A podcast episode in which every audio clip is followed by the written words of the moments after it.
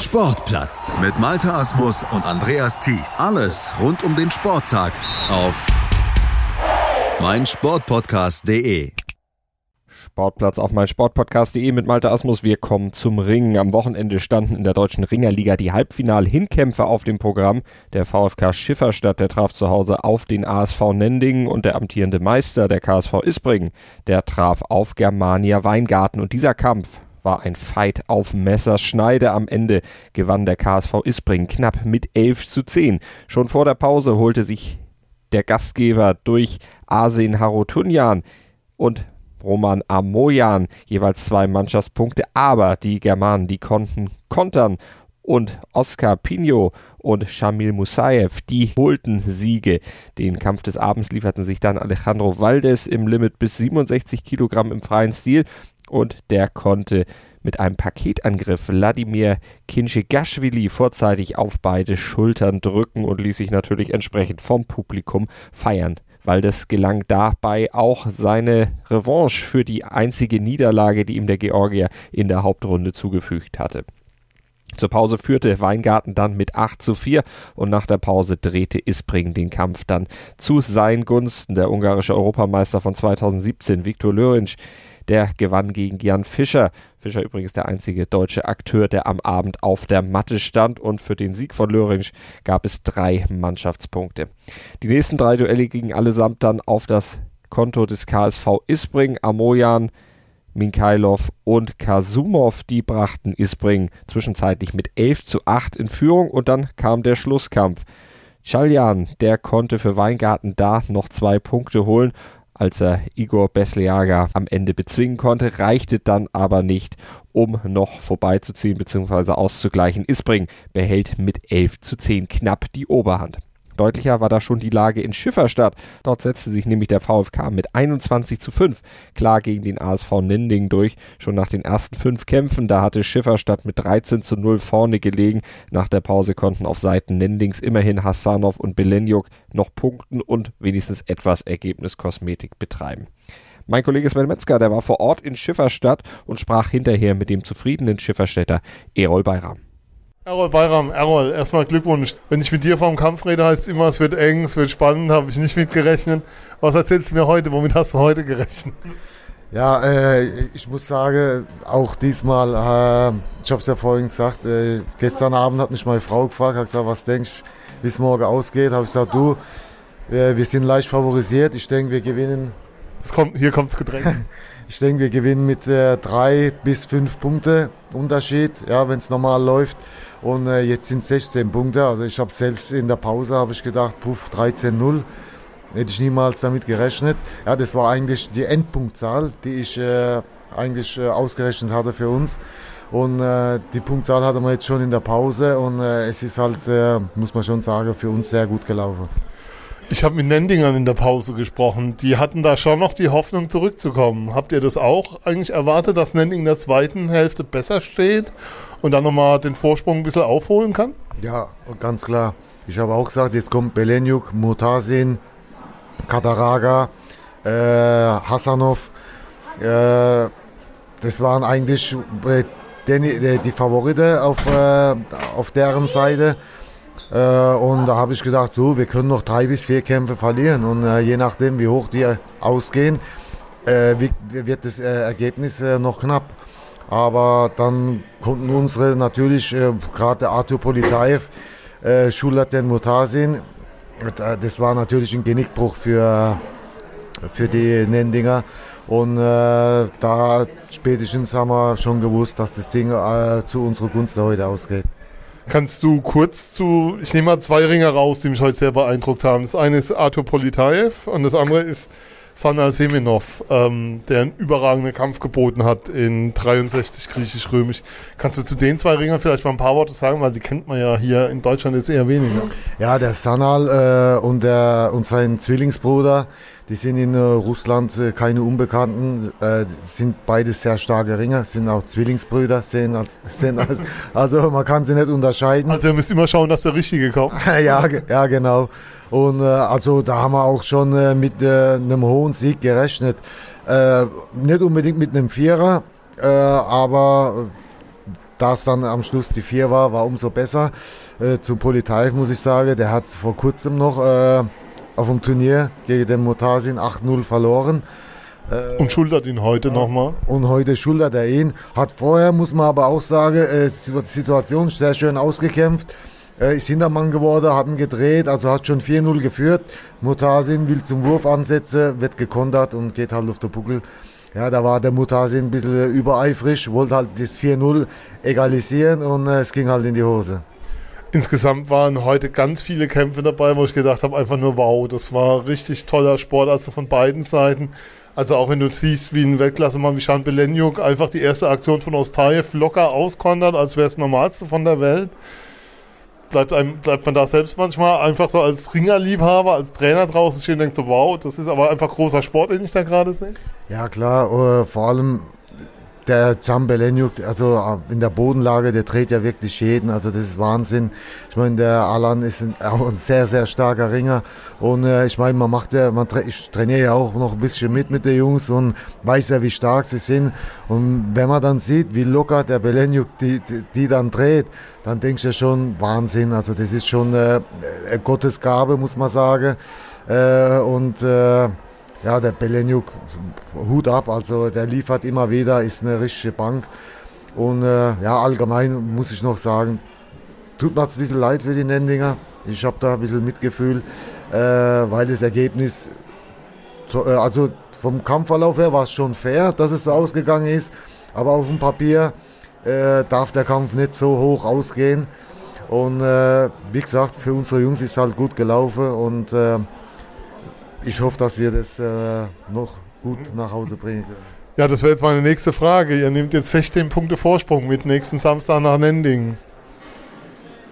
Wie soll ich sagen? Muss man da ein bisschen gucken, dass die Jungs nicht übermütig werden? Oder, wir sind ja alles Leistungssportler, aber 16 Punkte ist natürlich ein unglaubliches Brett. Ja klar, aber wir als Trainer gehen schon mal kein Risiko ein und werden die bestmögliche Mannschaft äh, stellen in den Dingen. Also wir sehen uns da noch nicht äh, äh, im Finale. Äh, Im Gegenteil, also ich persönlich habe im Sport, im Ringe sowieso, aber auch in anderen Sportarten schon so viel gesehen, wo man gedacht hat, hey, das Ding ist sicher und dann äh, ist das Ding noch gekippt. Ja? Und, äh, also im Sport ist alles möglich, deswegen kein Risiko, mit bestmöglicher Mannschaft hinfahren und äh, wie gesagt, dann der äh, äh, Finaleinzug sichern. Ich habe auch vorhin extra nicht zum Finaleinzug schon gratuliert oder gefragt, weil ich weiß, Markus und du, ihr würdet das niemals annehmen in so einer Situation. Ähm, eine Frage dann doch noch mit dem Blick aufs andere Halbfinale. Ein Punkt geht Isbring mit Vorsprung nach Weingarten. Wie ist das so deine Einschätzung? Habt ihr mit Blick aufs Finale vielleicht den Wunsch zu sagen, wir wollen den Rückkampf hier in der eigenen Halle? Oder ist dir das vollkommen egal? Oder sagst du, Weingartener Zelt wäre toll für den Endkampf?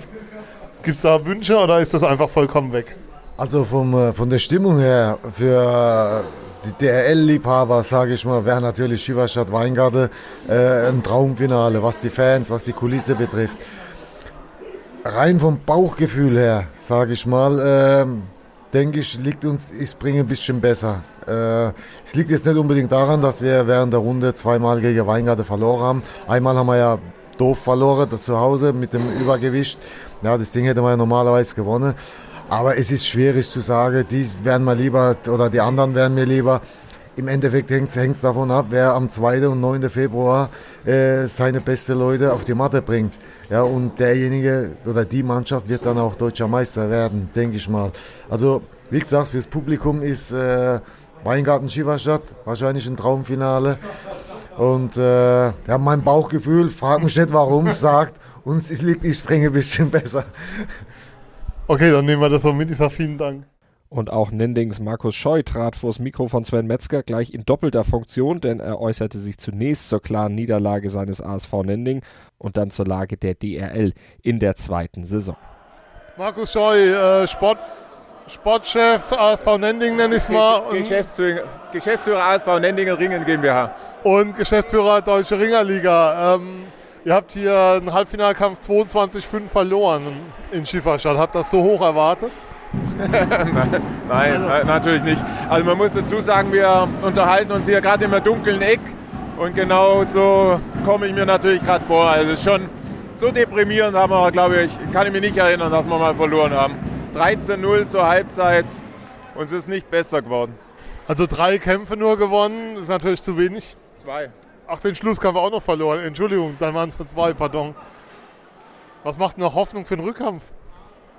Ja, das muss man jetzt mal ehrlich sein, dass wir keine Hoffnung haben für den Rückkampf. Aber wir werden natürlich trotz allem, die, unsere Ringer sind verpflichtet. Wir holen dann die, die wir haben, was wir, was wir aufstellen können, die Besten. Im Rückkampf haben wir ja in Schifferstadt gesehen, dass wir im Rückkampf bestehen können. Darauf baue ich einfach, dass wir wenigstens den Kampf gewinnen, dann letzt, mit einem letzten Sieg noch die Saison abschließen. Habt ihr den VfK so stark erwartet, wie dann heute letztendlich waren? Ja, durch diesen riesen Kader, den die haben, war schon alles möglich. Sie hätten ja sogar noch stärker stellen können. Aber ja, wir haben uns schon eine gewisse Hoffnung gemacht. Ich habe gedacht, wenn wir so fünf, sechs Punkte Rückstand in, äh, rausgehen, dann ist alles gut. Mit einer Niederlage habe ich schon gerechnet. Aber klar, dass es so deprimierend hoch wird. Es war auch klar, dass wir die ersten fünf Kämpfe verlieren. Nur ich habe halt gehofft, dass wir die letzten fünf Kämpfe gewinnen. Und dann haben wir nur zwei von fünf. Ja, insgesamt muss man sagen, ähm, drei, dreimal vier Punkte für den VfK in den Kämpfen, hast dreimal 4 zu 0 gewonnen, zweimal technische Überlegenheit, einmal Schulter. Ich glaube, für den VfK war es ein schöner Abend, für euch jetzt weniger. Was nehmen, kann man irgendwas mitnehmen oder so? Ich weiß jetzt auch nicht, aber irgendwas auch Positives, was man gesehen hat. Hasanov fand ich zum Beispiel überragend, so starker Ringer. Ja, Hasanov ist, ist äh, bärenstark, aber muss echt sagen, das war das einzige Highlight von unserer Seite. Also was mich halt, ja, man hat gesehen, unser Murtasin auf äh, 72 Greco, der ist ein sehr starker Ringer, aber ja, der ist zweimal so reingelaufen. Das war ja nicht mal Zufall. Es ist zweimal und, und nach dem 4-0 war es eigentlich vorbei. Hat, was hätten wir da noch machen sollen? Okay, dann lass uns mal ähm, ein Stück weit auf die DRL insgesamt schauen. Zweites Jahr Deutsche Ringerliga. Wie zufrieden bist du mit der bisherigen Saison? Es sind ja noch insgesamt Halbfinal-Rückkampf und dann Final, Finale nochmal zwei Kämpfe im Februar, die anstehen. Wie zufrieden seid ihr bisher mit der Saison? Also nehmen wir mal alle vier Kämpfe oder alle drei. Moment, ich weiß nicht Nending. Ja, ja, ich weiß schon, ich weiß, weiß schon. Aber nehmen wir mal die drei Kämpfe gegen Schifferstadt weg. Nein, eigentlich sind wir, sind wir sehr zufrieden. Auch in Nending hat man die letzte, das letzte Wochenende, letzte Kampftagswochenende gegen Isbringen, Weingarten ganz tolle Kämpfe gesehen. Es sind absolute Weltklasse-Kämpfe. Die Liga war extrem spannend bis zum Schluss. Sie ist auch weiterhin spannend, außer dieses Halbfinale jetzt. Ich weiß jetzt nicht, wie Weingarten äh, Isbringen ausgegangen ist. Das sah es enger aus. Ja, dann ist er schön, da, da, da gibt es da spannende und, und, wer immer gegen Schifferstadt ins Finale kommt, das wird ein, ein riesen spannende, spannende Kämpfe. Also ich finde, die Liga war dieses Jahr gelungen. Ähm, sicherlich fehlen die deutschen Ringer, aber wir wissen ja alle, warum sie nicht dabei sind, wegen Drogen und, und sonst was. Nächstes Jahr haben wir ähm, Rechtssicherheit, da wird es hoffentlich in eine andere Richtung laufen. Und äh, wir werden die Richtlinien auch nochmal dementsprechend anpassen, dass deutsche Ringer interessiert sein sollten, bei uns mitzumachen. Und dann wird es nochmal eine Stufe besser. Aber von der Weltklasse, wir sind definitiv die stärkste Liga der Welt. Wie ist denn die Perspektive jetzt? Der, jetzt war das zweite Jahr mit fünf Vereinen. Die Perspektive, die Perspektive ist schon zukünftig dann auch mehr Vereine an den Start zu bringen als diese fünf? Oder wie sieht das aus? Kann man da schon Dinge benennen oder ist das alles noch sozusagen im Unklaren? Oder es muss im Unklaren gehalten werden? Ja, es, müssen, es müssen mehr als fünf werden. Ich gehe davon aus, dass wir das hinkriegen. Und ähm, dann läuft alles in die richtige Richtung. Wir haben alles, alle Kämpfe drumherum gewonnen. Es ist eigentlich unmöglich gewesen, dass wir das erreichen, was wir jetzt erreicht haben. Wir haben es erreicht, dann wird es an dem nicht scheitern. Wie sieht es denn jetzt rechtlich aus? Es gab im Dezember einen Prozess vom Landgericht in Nürnberg-Fürth wieder. Ähm, wie ist denn da jetzt der Stand? Weil es muss ja irgendwann mal Rechtssicherheit in irgendeine Richtung herbeigeführt werden. Wie sieht da aktuell die Situation aus? Meines Wissens steht eine Urteilsverkündung im Februar an. Ja, also als erstes äh, sind unsere Ringer wieder kurz vor knapp gesperrt worden. Deswegen haben wir am ersten Kampftag Riesenprobleme gehabt. Ähm, dann haben wir eine einstweilige Verfügung eingelegt. Das ging ewig lang, bis diese zugestellt war an den Weltverband.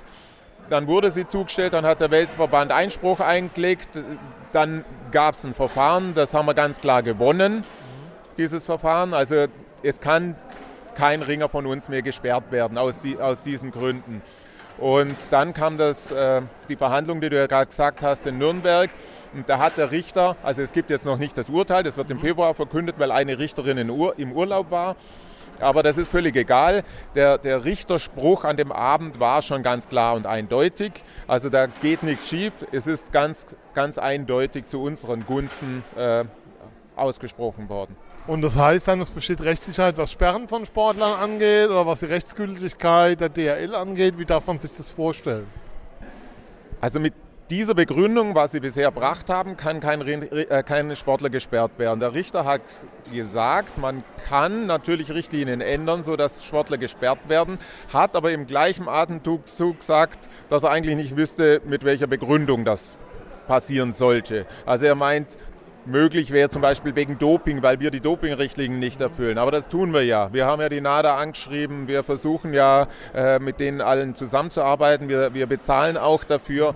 Also es gibt definitiv keinen Grund, der dem Richter eingefallen ist, ähm, wie, wie, wie, unsere Ringer gesperrt werden können. Natürlich kann man wieder vor Gericht ziehen, und, aber man muss sich jetzt mal echt mal überlegen, wie viel Geld dem, äh, der, der Ringerszene verloren geht durch diese bescheuerte Prozessiererei. Na, uns bleibt ja nichts anderes übrig. Wir müssen ja vor Gericht ziehen, wenn unsere Ringer gesperrt werden. Und das haben wir auch getan. Aber man sollte jetzt einfach mal miteinander arbeiten und vorankommen. Miteinander arbeiten und vorankommen, das wäre jetzt nochmal eine Schlussfrage. Gibt es denn eine Perspektive auf eine Annäherung mit dem Deutschen Ringerbund, mit den handelnden Personen da oder ist das momentan einfach ausgeschlossen? Ich bin ein sehr blauäugiger Mensch und ich versuche immer alles und ich werde es auch weiterhin versuchen und wir, wir werden immer gesprächsbereit sein. Aber ich meine, ganz so doof sind wir auch nicht. Von der Gegenseite kam immer nur äh, Kontra und immer nur, wie man uns zerstören kann. Das muss man ja ganz klar so sagen. Man will uns zerstören. Und äh, wie will man mit jemandem reden, der einen zerstören will? Okay, ich sage vielen Dank. Dann sei uns an dieser Stelle auch nochmal ein kleiner Appell hier von meinsportpodcast.de gestattet. Freunde, setzt euch zusammen, trefft endlich eine gute Entscheidung, legt alle eure persönlichen Befindlichkeiten mal beiseite. Es geht schließlich ums Ringen, um den Sport und dem schaden solche juristischen Auseinandersetzungen doch nur. Also versucht eine Einigung zu finden. In diesem Sinne, das war's noch nicht mit Ringen für diese Woche hier auf mein Sportpodcast.de. Wir melden uns natürlich wie immer am Mittwoch dann ausführlich auch noch von den Halbfinalkämpfen der deutschen Meisterschaft in der Bundesliga. Da ging es ja auch hoch her und da gab es dann vor allen Dingen auch ja, Auseinandersetzungen neben der Matte, die diesen Kampftag ein wenig überschatteten und die erst geklärt werden müssen. Wir hoffen mal, dass das bis Mittwoch dann der Fall sein wird und wir Mittwoch dann tatsächlich über amtliche Ämtergebnisse werden sprechen können. Hier auf meinsportpodcast.de im Ringercast. Das war unsere Berichterstattung von der DRL für diese Woche von den Halbfinalkämpfen hier im Rahmen von Sportplatz, unserem täglichen aktuellen Sport auf meinsportpodcast.de. Schatz, ich bin neu verliebt. Was? Da drüben. Das ist er. Aber das ist ein Auto. Ja, eben. Mit ihm habe ich alles richtig gemacht. Wunschauto einfach kaufen, verkaufen oder leasen. Bei Autoscout24. Alles richtig gemacht.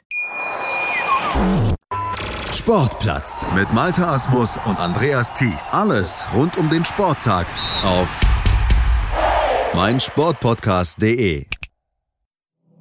Wir klingen nicht nur gut, wenn wir direkt am Spielfeldrand stehen. Die Adler Mannheim bleiben der Tabellenführer in der deutschen Eishockeyliga. Oder direkt von der Schanze berichten. Wir haben einen spannenden ersten Durchgang gesehen. Bei den Springern Kamil Stoch führt vor Zielen Barthold. Wir sehen dabei auch noch gut aus. Borgia Sauerland ist offizieller Ausstatter von meinsportpodcast.de. Borgia Sauerland. Berufsbekleidung, Arbeitsschutz und mehr auf borgia-sauerland.de. Schatz, ich bin neu verliebt. Was? Da drüben. Das ist er. Aber das ist ein Auto. Ja, eben. Mit ihm habe ich alles richtig gemacht. Wunschauto einfach kaufen, verkaufen oder leasen. Bei Autoscout24. Alles richtig gemacht.